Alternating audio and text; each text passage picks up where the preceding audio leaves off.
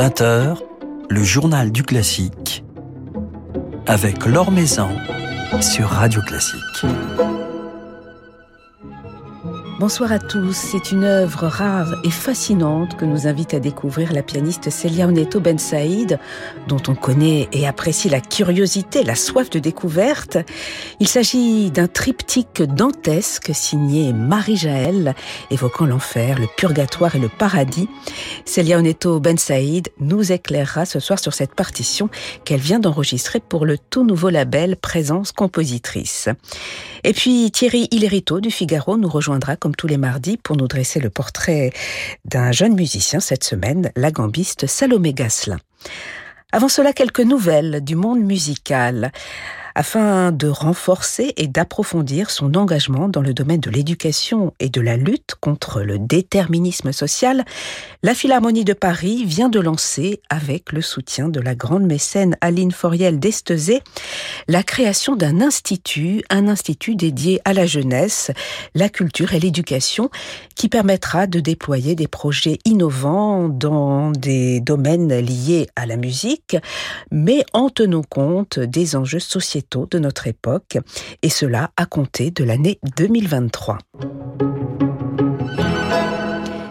Des élus locaux, des directeurs d'orchestre et d'opéra ont publié une tribune dans le monde pour alerter la ministre de la Culture du risque de fermeture des lieux culturels suite à la crise de l'énergie, véritable lame de fond qui vient frapper nos maisons et nos territoires, nous disent-ils, précisant que 89% des institutions culturelles s'apprêtent à suspendre leurs activités, à couper une partie de leur programmation dès 2023. Ainsi demande-t-il à la ministre d'organiser de toute urgence des conférences budgétaires afin de trouver des solutions à la hauteur des réalités du terrain. Parce que si le caractère de la culture ne peut être discuté, si la culture définit ce que nous sommes, comme l'affirmait le président candidat dans son programme, nous ne pouvons imaginer que vous restiez spectatrice devant ce gâchis annoncé. Ainsi se conclut cette tribune. Maison sur Radio Classique. C'est une musicienne engagée qui en tout cas a choisi de mettre son talent au service de répertoires injustement négligés et notamment de répertoires féminins. C'est ainsi qu'on a pu l'entendre notamment cette saison dans ce magnifique coffret dédié à Charlotte Sohi publié par la boîte à pépites et qu'elle vient d'enregistrer pour un nouveau label des pièces tout à fait inédites et fascinantes de Marie Jaël. La pianiste Celia Oneto Ben Saïd est notre invitée ce soir. Bonsoir. Bonsoir Laure.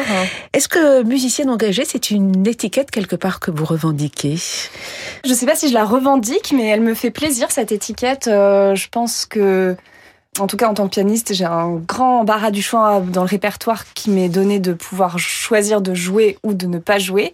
Et donc, euh, c'est vrai que du coup, je choisis euh, pas au hasard ce que je vais défendre euh, à la scène. Et, et je pense que ça dit quelque chose au-delà de la manière dont on joue. Le répertoire que l'on veut porter dit quelque chose de qui on est. Donc, artiste engagé, je, je, je, prends avec plaisir cette euh, étiquette. Et notamment pour, euh, pour la cause féminine, pour le, le répertoire des compositrices. Et c'est vrai que les initiatives pour remettre à l'honneur ce répertoire ne manquent pas, que ce soit celle d'Héloïse Lusati avec la, la, boîte à pépites, ou celle de Claire Baudin qui a créé ce, ce nouveau label, Présence compositrice.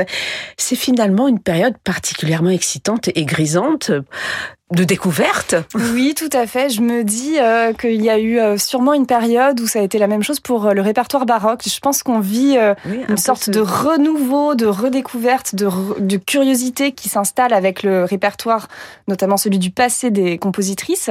C'est vraiment pour le meilleur parce que il n'en ressort a priori que les œuvres intéressantes et en fait il y en a un certain nombre. Donc ça vaut le coup de redécouvrir, bah, par exemple Marie-Jaël ou Charlotte Sohi que j'avais redécouvert grâce à, au travail d'Héloïse Luzzati, comme vous l'avez dit. Et c'est vrai que quand c'est beau, on se dit mais comment ça se fait que jusqu'ici on ne m'a jamais parlé de ces figures-là? Et en fait, on ne nous en a pas parlé parce que nos aînés eux-mêmes les, les, ignorent. Donc, euh, je pense que c'est même une sorte de responsabilité. Ça parle de la société, ça parle aussi des changements qui se passent dans notre société aujourd'hui. Et je pense aux petites filles aujourd'hui qui grandissent en se disant que bah oui, il y a eu des Beethoven, il y a eu des listes, mais il y a aussi des Hélène de Montgeroux et des Marie-Jaël. Bah en fait, ça, ça rééquilibre un peu. Il s'agit pas d'effacer les compositeurs, surtout pas. On les adore. S'agit juste d'enrichir l'histoire de la musique de tout ce qu'elle a en fait. Et du coup, vous déchiffrez énormément de, de partitions, Célia Neto Ben Saïd. Vous analysez des partitions, vous faites le tri. Euh, oui, bah je. C'est un travail énorme de, de recherche. C'est vrai. en fait, c'est marrant parce que j'ai fait des études au Conservatoire de Paris euh, de piano, de musique de chambre, mais aussi les classes d'accompagnement où on passe une grande partie de notre temps à travailler notre qualité de déchiffrage, notamment.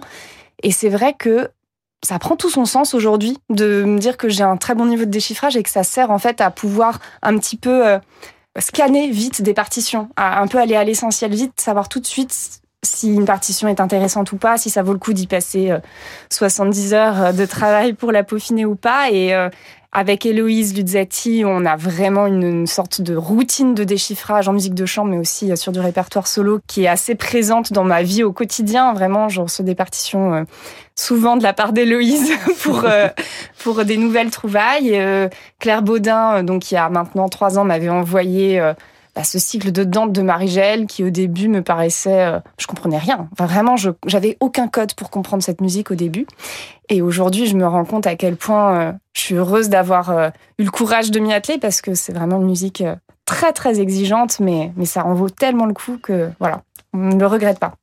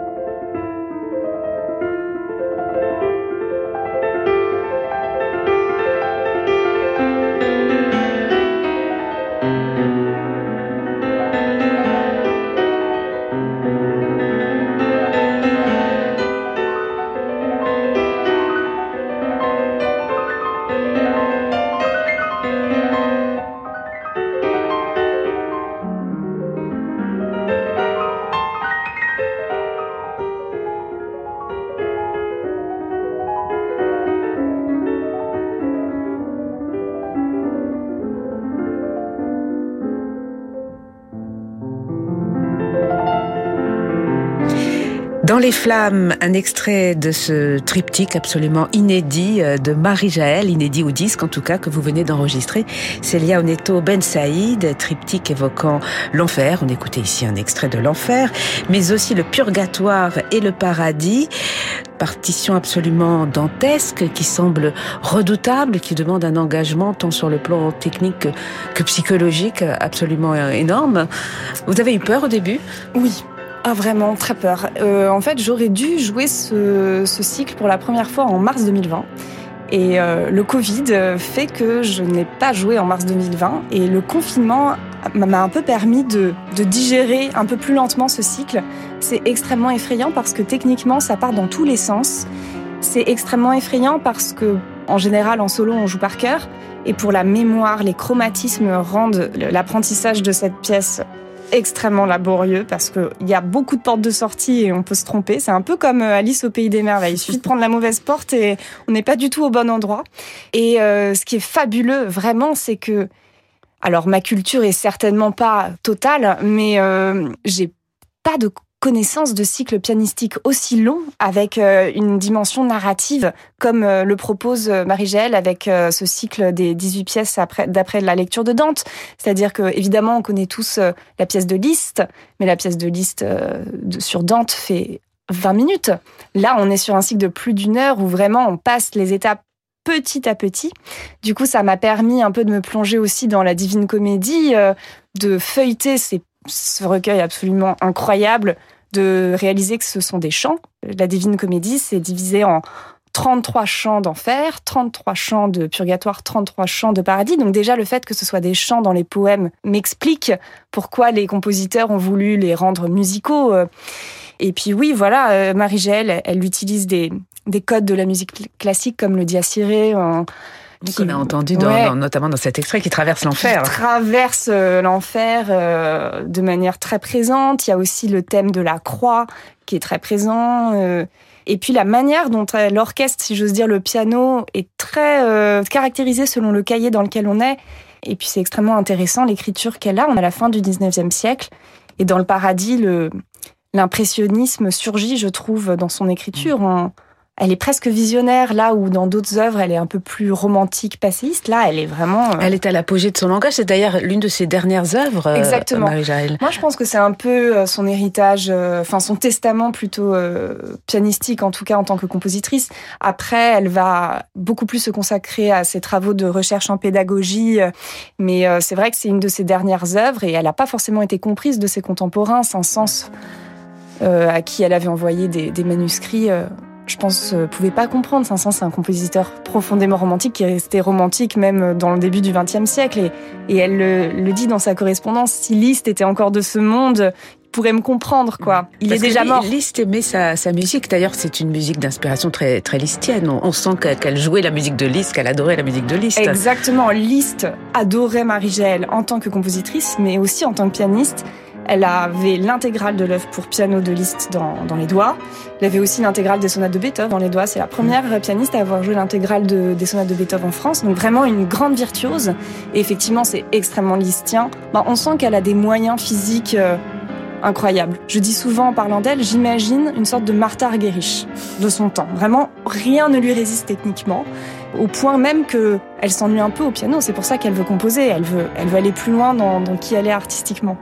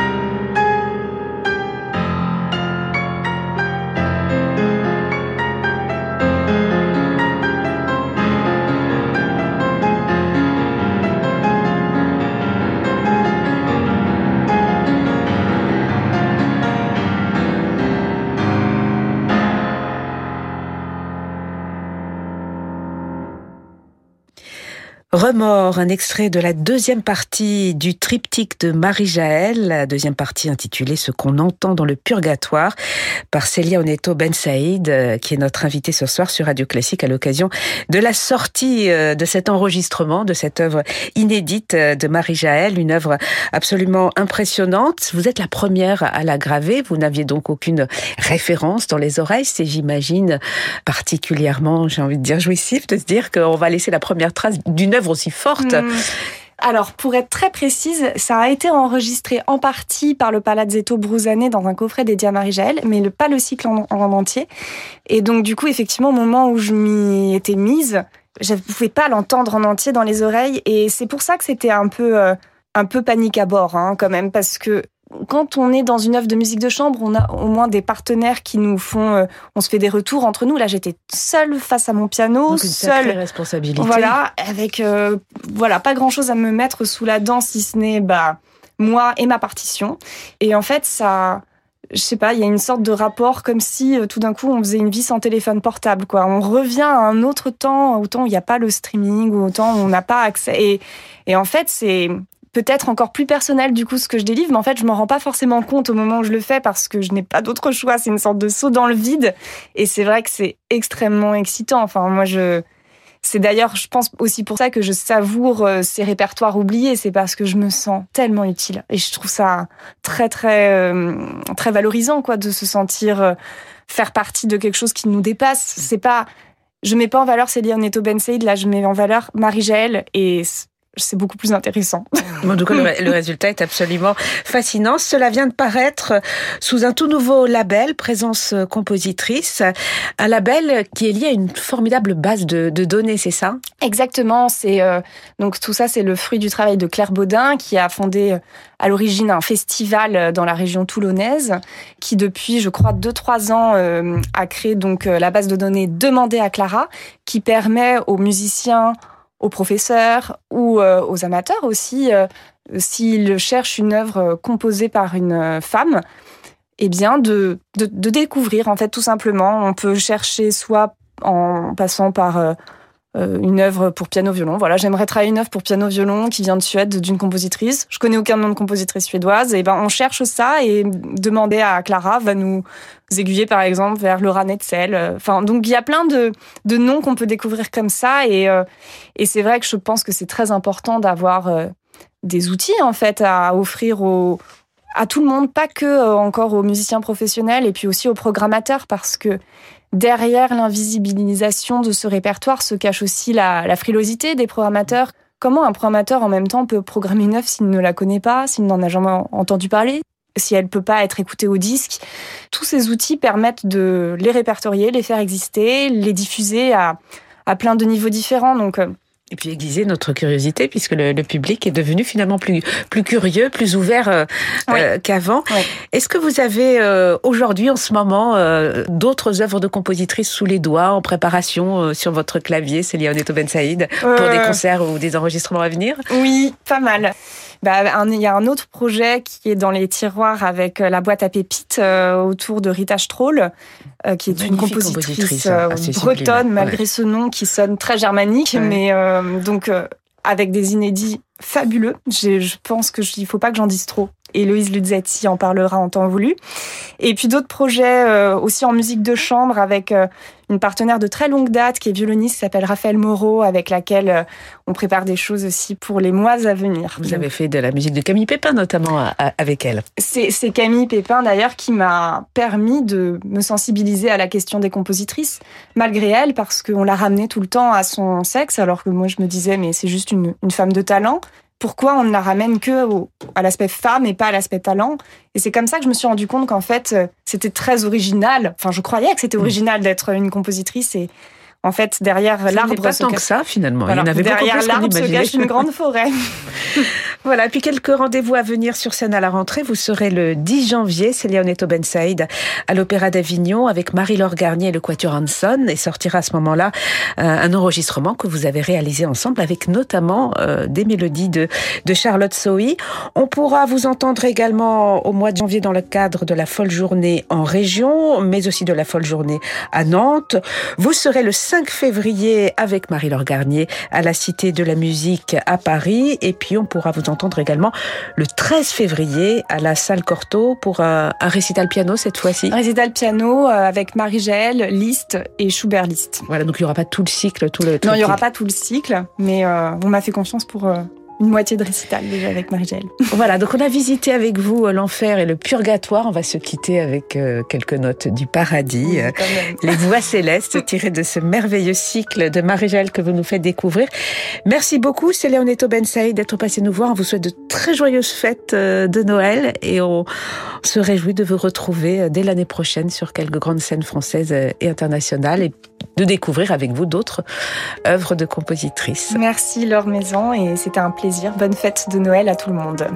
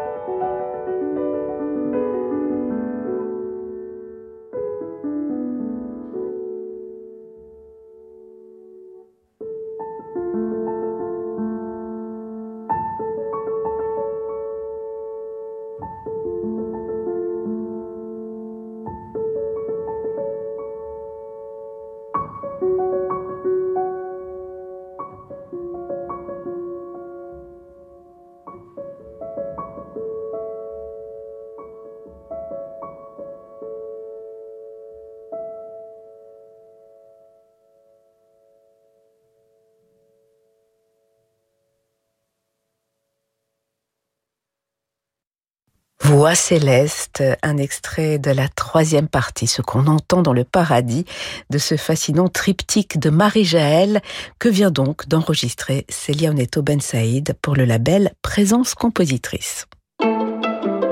Nouvelle génération de Thierry Lériteau avec le Figaro.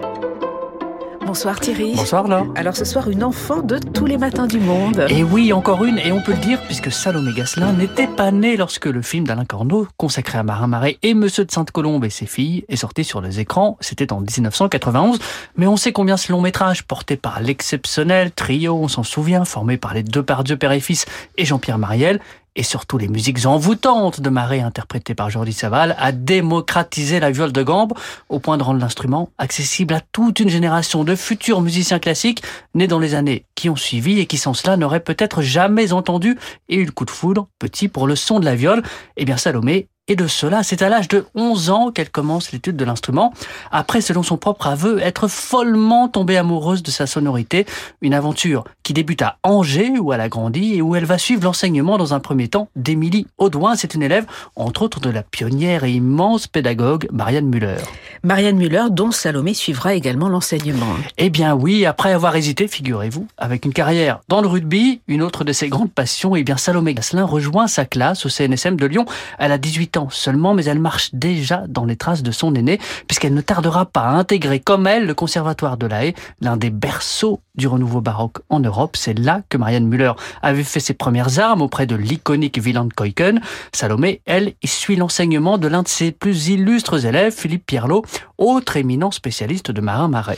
Marin Marais, dont l'ombre plane sur le premier disque de cette jeune violiste, hein, Thierry. Oui, alors un disque à paraître dès le mois prochain chez Mirare, son tout premier enregistrement que Salomé Gasselin a voulu dédier intégralement à la musique baroque française après avoir fait la rencontre d'un partenaire de choix, partenaire pour lequel elle a eu un véritable coup de foudre. Ce partenaire, c'est sa viole, un instrument devenu son compagnon, comme elle dit, et dont la magie opère encore et encore jour après jour.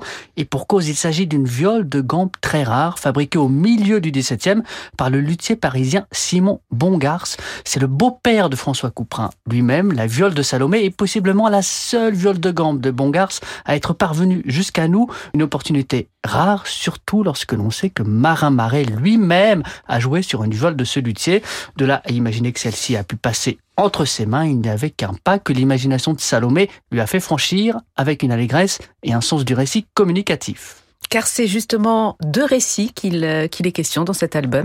Eh bien oui, au propre comme figuré, c'est même le titre du disque. Il faut dire que Salomé Gasselin cultive un nombre de passions incalculables, outre la musique et le rugby, comme on l'a dit. On peut citer la génétique, qu'elle a failli embrasser à l'adolescence, le dessin, ou encore la littérature, puisque la jeune femme a commencé avant la pandémie des études de lettres modernes à Paris 10. Ce premier disque, elle a conçu presque comme un roman policier sur les traces cachées des consorts de viols à la française, des ensembles de dont on pourrait retrouver trace, selon elle, dans la littérature de l'époque pour le clavier, l'orgue ou le clavecin. Elle cite preuve à la pluie plusieurs pièces pour clavier, précisant qu'elles peuvent être jouées, si l'on veut, aussi à trois viols, ou bien reprenant les codes de l'écriture pour consort, là où, à l'inverse, plusieurs pièces célèbres pour viol, entre autres de Marin Marais, évoquent la registration des orgues français du XVIIe, une enquête dont elle nous livre un passionnant récit en mots et surtout en musique, entouré par quelques-uns des plus brillants musiciens baroques de sa génération, du claveciniste Justin Taylor, tient à ses partenaires du trio Gasselin, le gambiste Mathias Ferré ou le claviériste Emmanuel Arakelia.